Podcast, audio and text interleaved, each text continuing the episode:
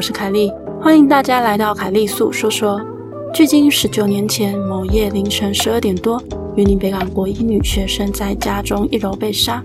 死者母亲表示，有看到嫌疑犯清楚描述她的衣服跟长相，但是却迟迟无法破案。甚至呢，死者还会在命案现场现身，最后还几度托梦祈求，却在最后一刻功亏一篑。来听凯莉分析这起案件喽。希望你的耳朵能带你感受到毛骨悚然的氛围。今天是我的新系列刑事案件讲解。今天的案件是一个发生在云林北港且悬档十九年的案子，至今仍未破案。案子里也有许多奇怪的疑点，也有一些灵异飘点。接下来就来介绍这个案件喽。二零零二年三月七日凌晨十二点多。云林北港国一女学生在一楼沙发睡着，而在二楼的妈妈突然听到凄厉的尖叫声，冲下楼发现女儿倒卧血中，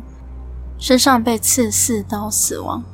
死者母亲表示有看到一名拿着刀的嫌疑犯从后面厨房的门逃跑，并清楚描述凶嫌的衣服跟长相，而死者口贴胶带，双手双脚被绑，他们家并没有遭外力破坏的迹象。接下来，我会根据案件侦查的过程及方向来介绍。这个案件主要可以分成四个时间点。第一个时间点是命案刚发生的时候，二零零二年案发当时。那时候，警察针对五个方向去调查。第一个，他们先调查母亲说的入室行窃杀人的可能性。那在警察的侦查结果下，他们发现屋内门窗没有被破坏，物品也没有失窃，所以就排除了这个可能性。那第二个，他们从家庭的财务状况下手，他们发现呢，死者的爸爸因为吸毒欠下许多债务，而妈妈呢本身是寿险保险员，于是他们想说呢，是不是有诈领保险金的可能？所以去调查了死者的保险投保金额，发现额度也不高，所以也排除了这个可能性。那第三个呢，就是外婆说的，因为爸爸的债务而导致讨债集团上门来杀人。但是呢，因为前面也有说到门窗没有被破坏，感觉死者的开门可能性也高。再加上死者的身高一百六十七公分，是运动健将，但他的双手双脚跟嘴巴都有被胶带捆绑的痕迹。胶带的痕迹呢，整齐平行，协议中也没有任何的安眠药毒物反应。合理解读应该是熟识的人士胁迫他就范遭绑，所以也剔除了这个可能性。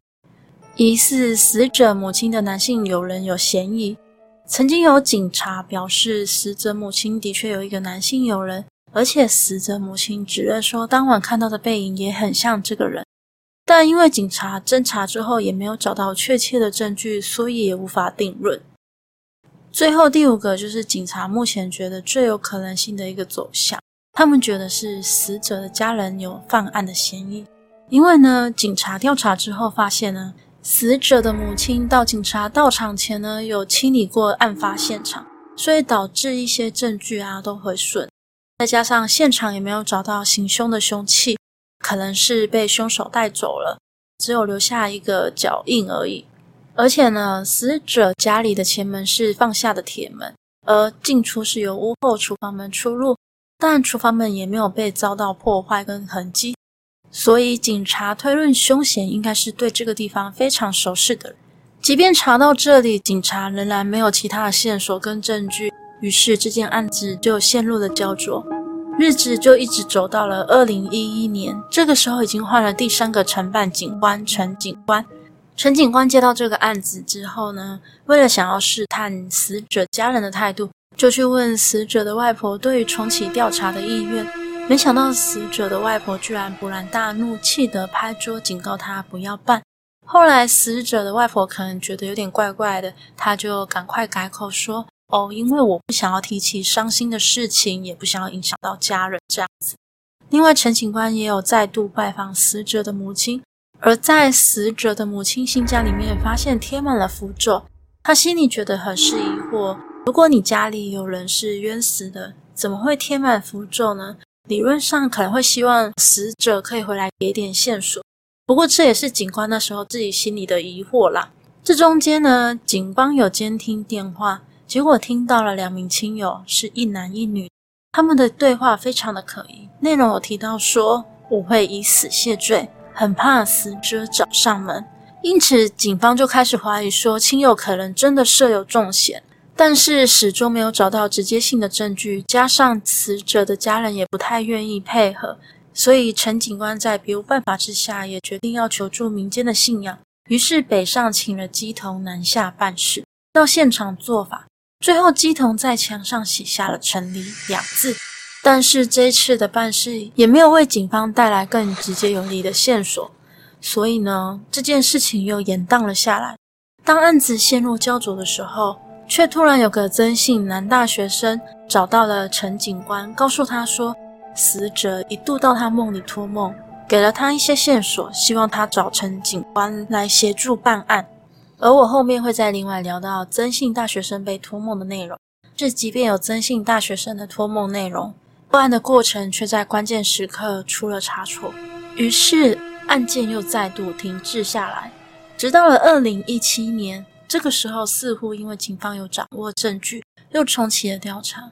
那时候警方认为可以在两周内破案，但不晓得为什么后来仍然不了了之。而我查找的资料里面也没有写到为什么。时间点来到了今年二零二一年，因为有记者再度回顾了这个案件，所以就有再打去问北港负责的警局。警方表示，他近日的确有对此案重新阅卷，审视整起命案的来龙去脉，发现其中的确有很多可疑的地方。警方透露，不能排除死者家人之中有人涉案，但就是苦于没有直接证据。命案发生后的现场门窗没有遭到破坏的痕迹。只能推测出凶嫌由犯案前后均从大门进出。北港负责的警官也表示，当时死者才一个国中生，能和谁有什么深仇大恨，在外惹到杀身之祸的可能性也太低。因为没有新事证，而且死者家人对警方侦办也极不配合，所以这起悬档已经将近十九年的女学生凶杀案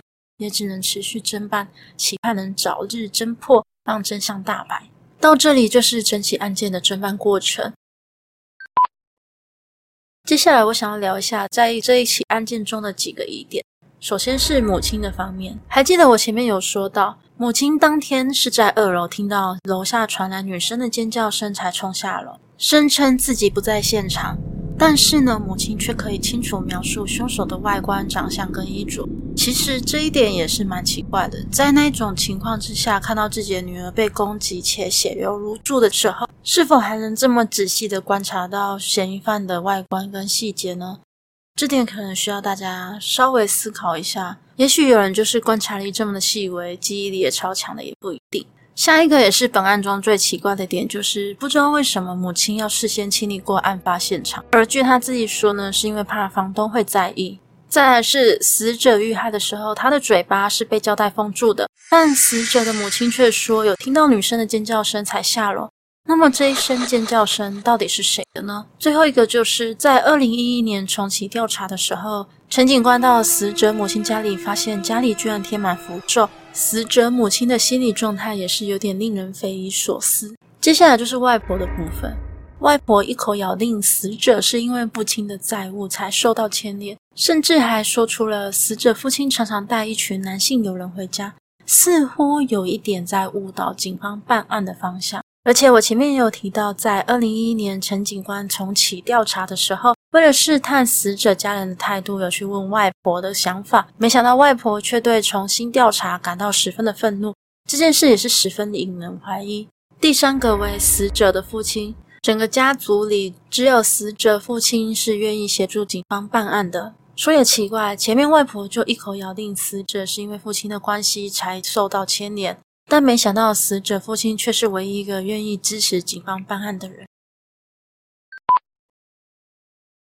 接下来，让我们回到二零一一年男大生被托梦的内容。先来说说男大生跟这位死者的关系。男大生跟死者有着地缘关系，他们两个同年纪，而且都是同一个地区的人，似乎国小同校，但国中不同校。第一次死者到男大生的梦里出现的时候，梦里的剧情是场景很黑，像没开灯的房间，而死者告诉男大生。十年前，他遭到杀害，凶手是他的亲戚，一男一女。他也出示了两个人的个人生活照，都是坐在户外的照片，面带微笑。他告诉南大生说：“你必须要找一个姓陈的警察官才能解决这件事，并且在梦里有抓南大生的脚踝跟绑他的手，似乎在暗示着他遇害的情景。而后续呢，南大生又找到陈警官，并且说出很多只有侦办警员才知道的细节跟人名。于是呢，陈警官就开始有参考南大生的梦境内容去追查。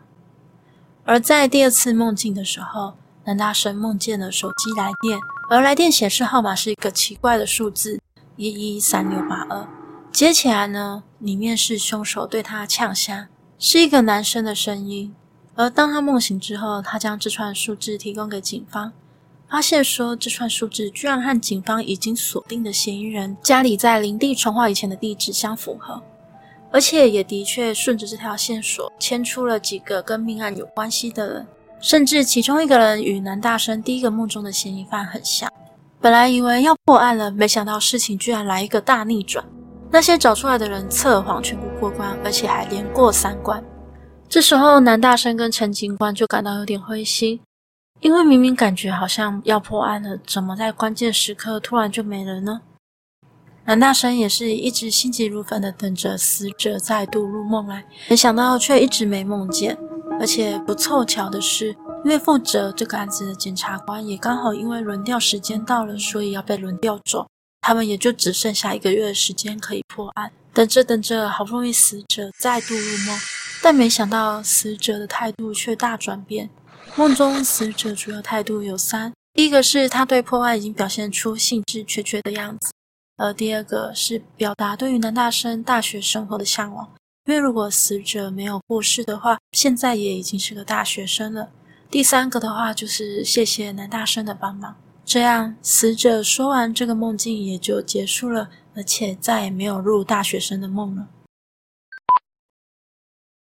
而这则命案已经悬档十九年了，在这过程中也有发生一些灵异的飘点，例如在命案现场的房子后面巷子有一排红砖，唯独在正后方的红砖变成黑色，民俗学家说可能是因为怨气重，不过这就留给大家自己思考喽。第二个的话是附近的邻居曾说，每到黄昏都会看到死者站在二楼窗户。第三个则是在二零一七年重启调查的时候，协办的林姓侦队长一次陪友人到台南某城隍庙问事，未料对方一开口就说他旁边有一位小妹妹有事想拜托他帮忙。而这位小妹妹就是云林北港的这位遇害者，她要请队长帮忙的只有这十二朵莲花，还有说想要继续念书，请他买国中二三年级的课本，以及当初遇害时时下最流行的便利超商点心大亨堡，还有北港某家有名的蚵嗲，找一天再去台南的城隍庙烧化给他。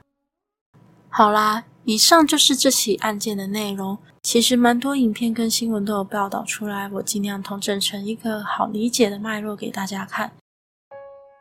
至于为什么死者的外婆或家人态度这么激烈呢？会不会有一种可能是警方找这么久都没有找到证据跟线索，结果有人来托梦说有线索了，但是凶手是他们家族里的人，所以死者的家人觉得很无语呢？但是其实从我前面的案件来看，警方就已经开始在怀疑是家人涉险的可能性比较大，所以不知道大家觉得是哪一种呢？到底是死者家人觉得无辜，或是他们在隐瞒些什么呢？今天的节目就到这里喽，